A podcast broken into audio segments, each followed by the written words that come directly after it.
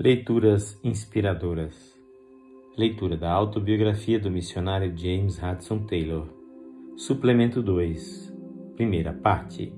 Os últimos dias do Sr. James Hudson Taylor. De uma redação muito abreviada escrita por sua nora. Xianqiang, 11 de junho de 1905. Faz apenas dez meses que estivemos na Suíça e dali escrevi acerca do falecimento da Sra. Taylor Agora, daqui da China, sete semanas depois da nossa chegada, nosso querido pai passou aquele descanso que resta ao povo de Deus.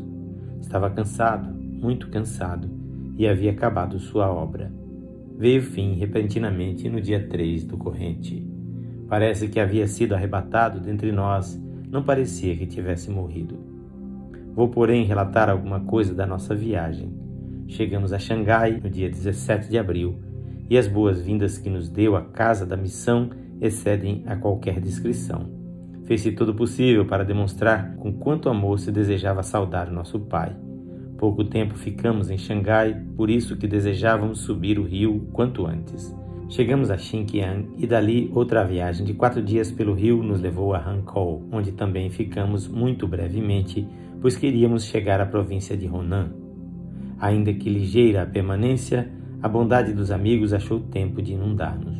O Dr. Griffith John veio visitar o pai repetidas vezes e o Dr. Martin, da Universidade Imperial, ainda que alguns anos mais idoso, não teve em muita conta uma longa viagem fluvial para poder visitar seu amigo de tantos anos. Os anos de serviço no Evangelho destes três amigos, somados, chegam a 156 anos. A viagem à província de Ronan, de uns 400 quilômetros, a fizemos por via férrea em 24 horas. Onze anos atrás fizemos o mesmo percurso em carrinhos de mão de uma só roda. Que mudanças desde então! Forçosamente houve um grande despertamento. Na estação de Enchen estava o Sr. Lark a esperar-nos e tinha dois carros dispostos para levar-nos à casa da missão. O mau caminho que há da estação à cidade nos fez entender facilmente que estávamos mais uma vez na província de Ronan. Porém, que grande alegria sentimos ao nos acharmos entre pessoas que conhecemos e amamos por tanto tempo. Cada momento é uma festa para nossas almas. À noite chegaram alguns missionários de outras estações e no dia seguinte tivemos longas e interessantes conversações com eles referentes ao desdobramento da obra desde que deixamos a província. Muitos e cordiais convites se estenderam ao querido pai para que visitasse todas as estações Porém, depois de muita consideração e oração, determinamos ir a Xiansheng, que é uma viagem de dois dias, a metade da qual fizemos por via férrea. Passamos a noite numa pousada. Quisera poder descrever quão estranho e ao mesmo tempo familiar era tudo ali. O pai parecia cear com gosto a comida chinesa e logo depois o povo se reuniu e com muito interesse escutou a pregação do Evangelho por mais de uma hora. Cansados, nos retiramos para nossos dormitórios na pousada. Porém, cerca de meia-noite chegou um cristão chinês e chamou à janela. Viera de uma povoação vizinha depois do trabalho do dia para saudar o pai. Explicamos-lhe que o venerável pastor dormia e que não convinha despertá-lo depois das fadigas da viagem. O bom homem compreendeu a razão da negativa e prometeu voltar no domingo seguinte para vê-lo. Mas antes de sair, meteu pela janela um pequeno pacote e quando lhe perguntaram o que era, disse: Não é nada, disse ele, é uma insignificância minha. Julguei dever meu pagar as despesas de viagem do venerando pastor, uma vez que se hospedava tão perto da minha residência. Com isso, ele se foi, e no domingo seguinte veio assistir ao culto, quando o pai lhe agradeceu pessoalmente por sua dádiva. As muitas chuvas nos impediram que partíssemos de Xiansheng tão depressa quanto esperávamos fazê-lo. Porém, até nisso fomos favorecidos, porque as águas do rio subiram tanto que pudemos fazer a viagem a Yanshen por via fluvial ao invés de por terra. Saímos então num barco cargueiro até darmos com a via férrea e foi uma viagem muito agradável. Demoramos 25 dias na província de Honan e visitamos cinco estações centrais onde encontramos os missionários de outras partes. Os crentes chineses acudiram ao local em grande número para nos darem as boas-vindas.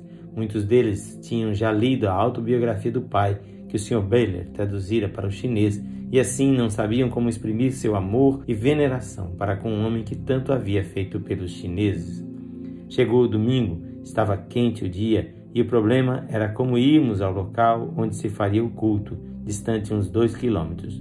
Duas senhoras, sabendo que lhe não era fácil andar muito, tiveram a bondade de mandar um palanquim com oito homens para que o pai os visitasse segunda-feira, e bem poderíamos nos ter servido dele para irmos ao culto, porém, de modo algum, o pai nos quis escutar. Não tinha vindo a Onan, dizia ele, para dar uma amostra de luxo no dia de domingo. Se lhe conviesse ir à reunião, iria a pé, e assim o fez. Meu esposo levava uma cadeirinha leve na qual o ancião se sentava quando se sentia muito cansado. Isso chamou muito a atenção da gente que havia nas ruas em que transitávamos e diziam: Por que não trazemos um palanquim para o venerando cavalheiro? Isto ofereceu ao meu marido a oportunidade de lhes explicar que o domingo era um dia de repouso e que, ainda que havia palanquim em casa e oito homens para conduzi-lo, o missionário ancião não quis valer-se dele. Servimos-nos desse veículo no dia seguinte, e muito bem foi que tivesse vindo para fazer aqueles 32 quilômetros de maus caminhos. Ao alcançarmos o nosso destino, vimos à distância um grupo de homens com objetos que refletiam ao sol e não sabíamos o que significava aquilo até que nos aproximamos mais. Soubemos então que eram cristãos de Shenzhou e que haviam saído ao nosso encontro. Ali tinha uma mesa posta com refrescos para nosso querido pai e os objetos que brilhavam tanto eram caracteres chineses que traduzidos literalmente diziam ao benfeitor do interior da China. A última estação que visitamos naquela província foi Taikan. Os cristãos daquela cidade alugaram um carro e vieram a Shenzhou numa viagem de um dia para nos verem. No caminho encontraram um carteiro que lhes disse que o Sr. Taylor não estava passando bem e que provavelmente não poderia visitar sua cidade. Esta notícia lhes causou tanta tristeza que estacionaram no meio do caminho e pediram a Deus que lhe desse forças necessárias para a viagem. Senhor, diziam em sua oração, que fizemos nós para que nosso venerando pastor, que pôde viajar milhares de quilômetros desde o outro lado do mundo, tenha de parar exatamente quando falta somente uma viagem curta para nossa cidade? Nós, Senhor, somos filhinhos dele.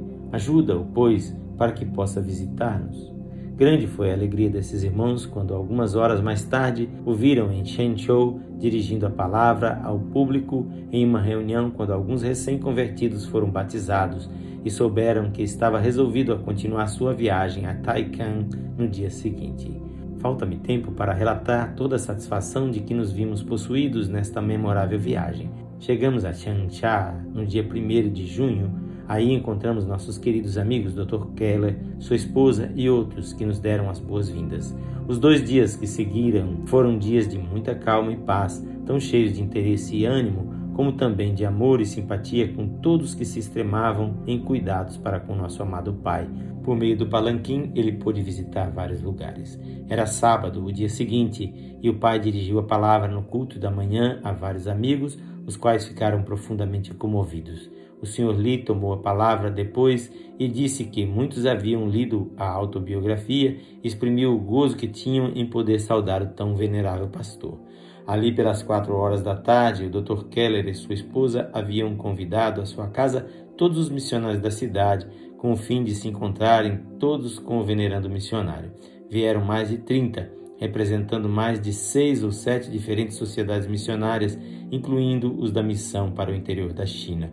Depois da recepção, todos se reuniram num pequeno jardim onde tomaram chá pai esteve com eles por mais de uma hora e se interessou em tudo e com todos. Na hora da ceia, no entanto, não se achou disposto a vir à mesa. Assim, meu esposo o acomodou numa poltrona e um pouco mais tarde o ajudou a trocar de roupas. Veio a noite e eu me achava no terraço da casa contemplando a extensão da cidade sob a abóbada do céu iluminado pela luz das estrelas.